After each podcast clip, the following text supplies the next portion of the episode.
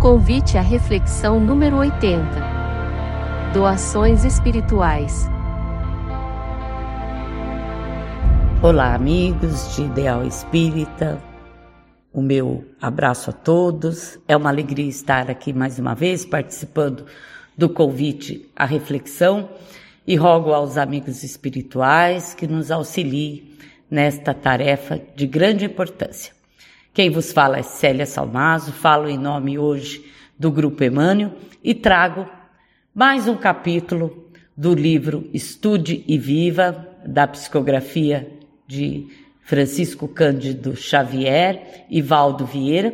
E este livro foi um dos nossos livros de estudo no Grupo Emmanuel e que tanto contribuiu para o nosso aprendizado e para a nossa vivência do Evangelho de Jesus. E o capítulo que eu trago hoje tem o título de Doações Espirituais.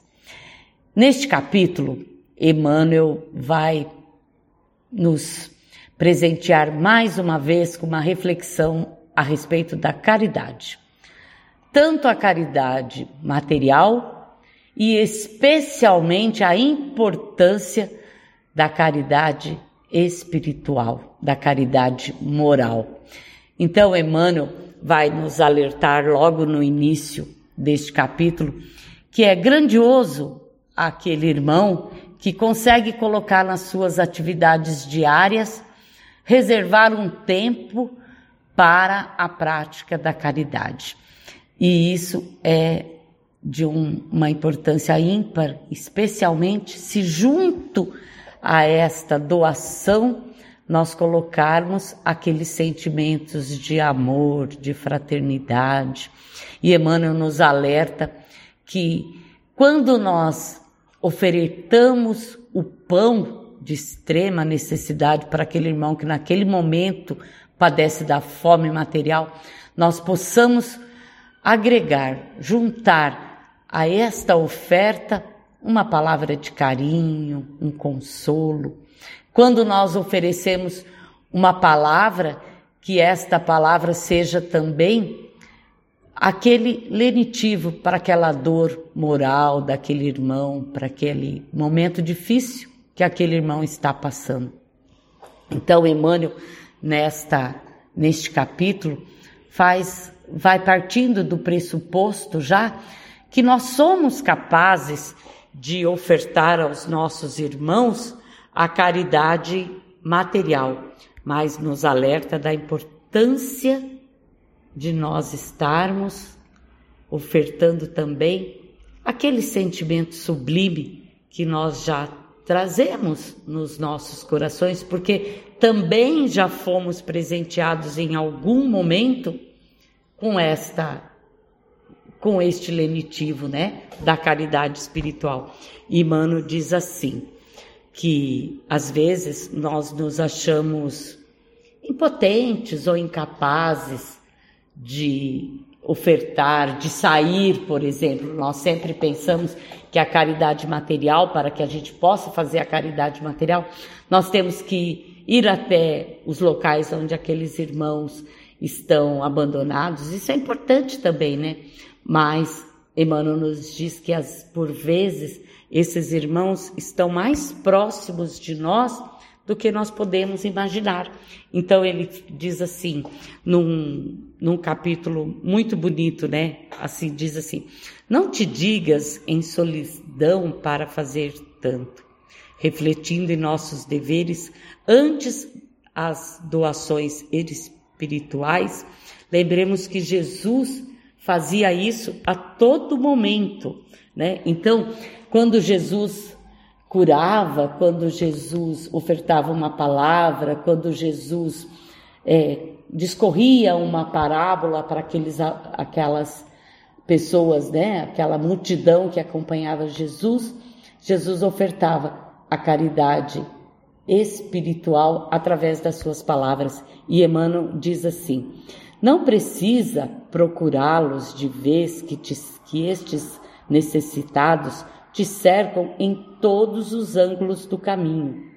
Nós podemos enxergá-los nos amigos que por vezes nos ferem com supostas atitudes de crueldade, quando estas pessoas, na realidade, apenas estão esmolando uma palavra de conforto, comunicando em forma de intemperança mental.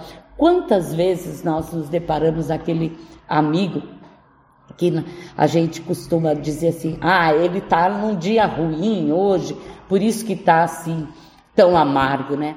Quando na realidade, é, se nós pudéssemos ofertar apenas uma palavra de consolo, seria tudo que aquele irmão estaria necessitando, né? E às vezes, por vezes, nós relegamos ele ao abandono porque, ah, é melhor não não nos envolver, é melhor a gente não se comprometer, né? Aí Emmanuel fala assim, que às vezes nós não podemos ser tão perversos, porque lhes faltam ainda as luzes do, do entendimento, do ensinamento, né? E aquelas pessoas parecem entediadas, é, muito desagradáveis, né? Mas que nós temos que ver ali a importância de podermos praticar esta caridade do amor, da palavra correta, da palavra fraterna, que vai fazer certamente a diferença ali naquele momento daquele, daquele amigo, né? Então, Emmanuel nos diz também que nós é, por vezes surgem figuras de criaturas consideradas indesejáveis e viciosas, cujo desequilíbrio nada mais é que a expectativa frustrada do amparo afetivo que tanto suplicam. Então, é, nos sentimos às vezes impotentes diante de uma pessoa com um desequilíbrio maior. Então, se neste momento o Evangelho é tão claro, nós nos sentimos incapazes de ofertar, talvez por receio, por uma previdência, né? Mas que neste momento nós possamos ofertar o lenitivo da prece, de uma vibração, de uma rogativa às equipes espirituais que possam acompanhar aquele irmão, amparar, sustentar.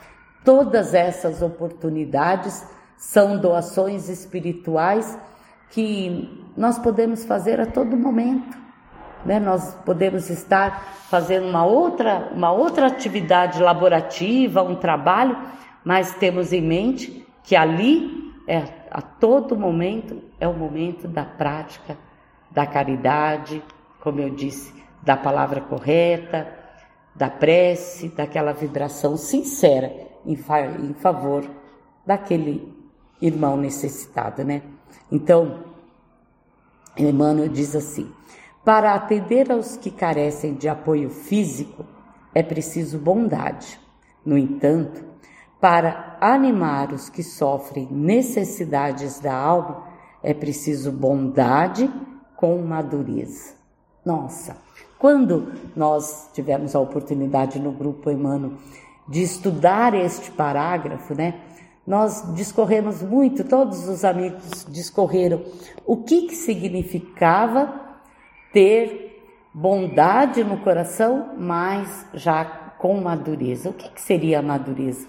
A madureza, nesse sentido, meus irmãos, não é só a madureza da idade cronológica, outro, mas é da experiência vivida já, do entendimento do que significa a prática da bondade, da caridade, do entendimento, porque nós sabemos que nem em, não é todos os momentos que nós podemos estar ali presente com um, um apoio material, mas nós não podemos renegar em nenhum momento a nossa oferta espiritual. Porque nós, nós, todo aquele que já sentiu no seu coração por algum momento esta dádiva, né? Daquele apoio, daquela palavra amiga, daquele consolo, daquela vibração, daquela prece, sabe o quanto isso faz a diferença naquele momento difícil, né? E Emmanuel vai asseverando: se já percebes que nem todos estamos no mesmo grau evolutivo, Auxilia com tua palavra ou com o teu silêncio, ou a, com o teu gesto ou com a tua decisão no plantio da união e da concórdia, da esperança e do otimismo no terreno em que vives. Compreender e compreender para a sustentação da lavoura do bem, que se cobrirá de frutos para a felicidade geral. Não te digas em solidão para tanto, refletindo em nossos deveres, antes ante as doações espirituais. Lembremos-nos de Jesus. Nos dias de fome da turba inquieta, reunia-se o Divino Mestre com os amigos para beneficiar a milhares. Entretanto, na hora do extremo sacrifício, quando lhe cabia socorrer as vítimas da ignorância e do ódio, da violência e do fanatismo, ele sozinho fez o donativo de si mesmo em favor de milhões. Então, Jesus, no momento daquele maior sofrimento, ele estava sozinho. Mas nem assim ele deixou de ofertar o seu perdão, a sua compaixão de nós, ainda crianças espirituais, mas que agora não podemos mais relegar ao desconhecimento esta importância de praticarmos a caridade, de podermos ofertar aquilo que de melhor nós temos em nosso coração. É isso que Emmanuel nos diz quando ele fala das nossas doações espirituais. Ninguém é tão pobre que não possa ofertar nada material e todos somos tão ricos de conhecimento e já de vivência e que possamos sim compartilhar tudo isso que nós trazemos, todo esse ensinamento que o Evangelho de Jesus já nos proporcionou, para que possamos compartilhar com aqueles irmãos de caminhada que por vezes se parecem violentos, arredios, né, até muito difíceis mesmo da convivência, mas que possamos ofertar uma palavra de consolo, uma prece, e quando pudermos ofertar o pão material, não nos façamos de rogado, porque a todo momento estão compartilhando conosco irmãos necessitados do pão, do pão material.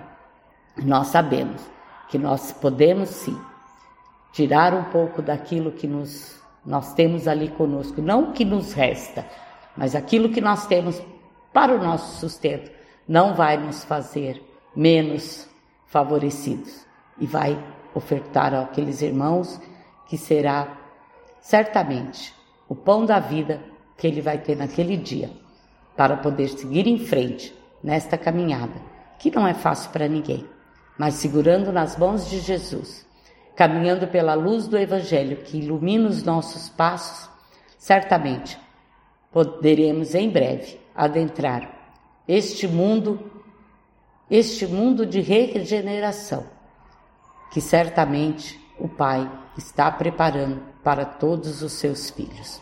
Então, meus irmãos, que possamos sim fazer a caridade material e especialmente a caridade espiritual, a caridade moral, através das nossas doações espirituais, que nós já sentimos e que possamos neste momento já estamos preparados para também compartilhar com aqueles irmãos que caminham conosco.